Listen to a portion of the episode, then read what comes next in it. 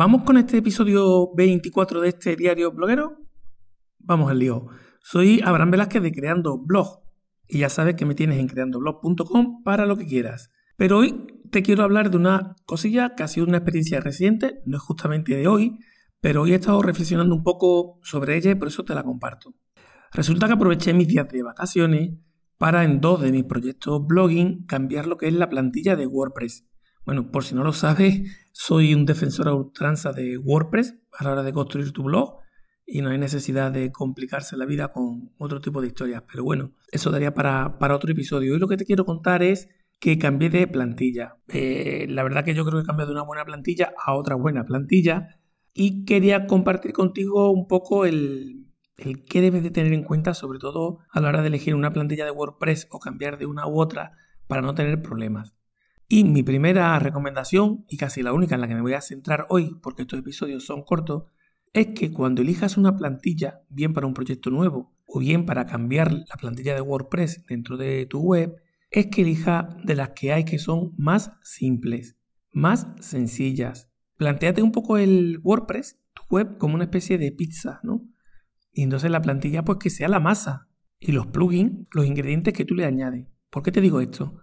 Porque si tú esos ingredientes, aquellas cosas que necesitas añadir a tu web para que funcione bien, lo haces con plugin, cuando te cambias de plantilla, en la inmensa mayoría de los casos los plugins no te van a dar problemas y esa funcionalidad la vas a seguir teniendo. Es como si cambiaras la masa de la pizza mientras se está haciendo en el horno, si tú quieres, pero resulta que no se te cae ningún ingrediente.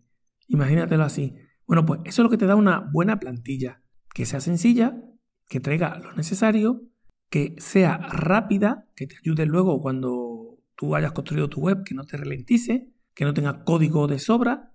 Y una cosa muy, muy, muy, muy importante a tener en cuenta cuando hagas un cambio de plantilla de WordPress es que si la eliges sencilla, cuando la cambies, no te dará problemas.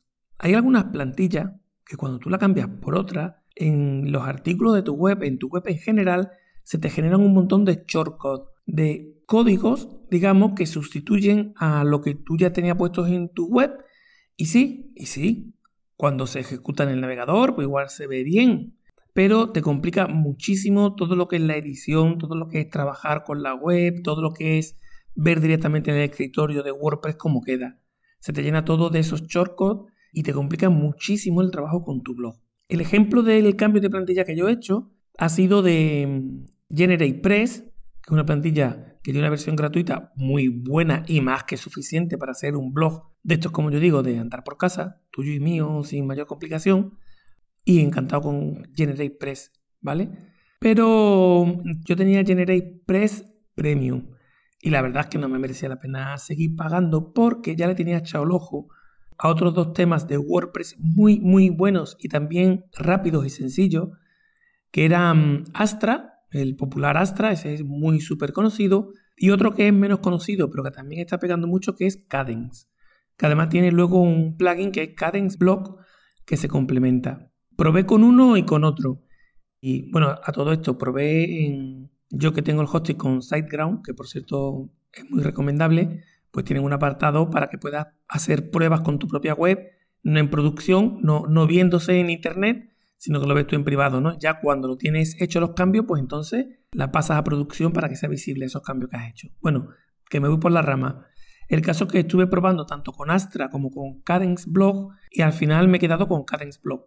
¿Y qué ha pasado? ¿Se me han generado un montón de shortcode cuando he cambiado GeneratePress a Cadence?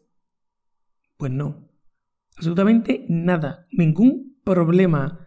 Nada. O sea, como si quisiera cambiar de, de tema de WordPress todos los días, cosa que no es recomendable. Pero porque bueno, sí que es verdad que en los estilos eh, ahí sí que he tocado muchas cositas. Pero, oye, sin problema.